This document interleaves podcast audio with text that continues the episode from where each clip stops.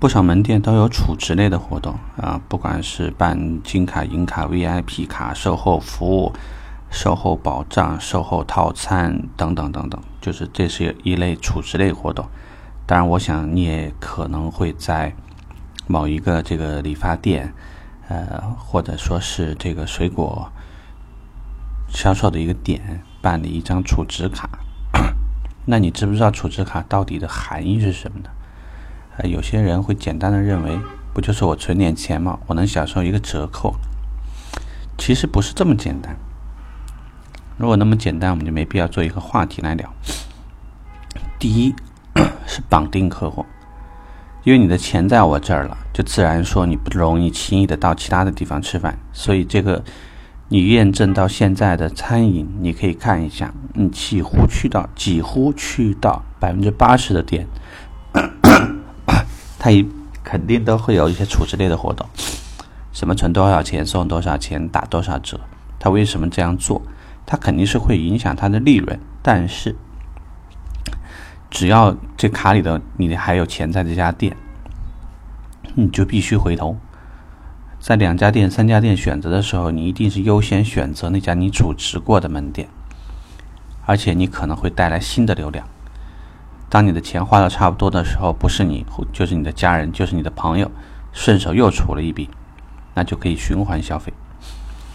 这是第一个呢，其实是绑定客户。第二呢是现金流。每一家店运营的时候，它都需要现金啊，就是需要资金在手上运作。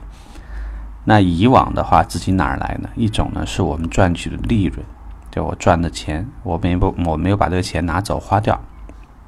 就转而成为了我可以放进来运营的资金。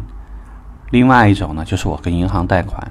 那我们知道，跟银行贷款或者你通过其他的融资渠道，都是有成本的资金成本。所以你也可以理解为，客户储值其实就是我们给他的优惠，就是那些储值给到他的利息。那通过这个呢，也可以让公司减少资金上的成本，同时。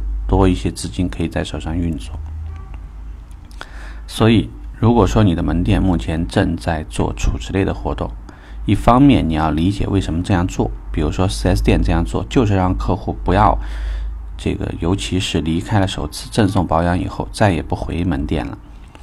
第二，客户在未来很长的一段时间都很可能会直接下意识的就会回到这家店来消费，那么对售后而言。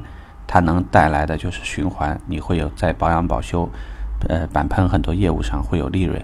另外一方面，因为他回来闲来无事，也有可能会到销售那边转一转。也许对于这个增购、换购、置换等等业务，他都可能会形成新的业务，也有可能带着朋友，然后朋友顺手买了车，又转介绍了。一切都源于流量，所以流量、资金流量，它其实呢都是一个概念。你明白了这个呢，一通百通，很多事情呢，你就可能看明白了。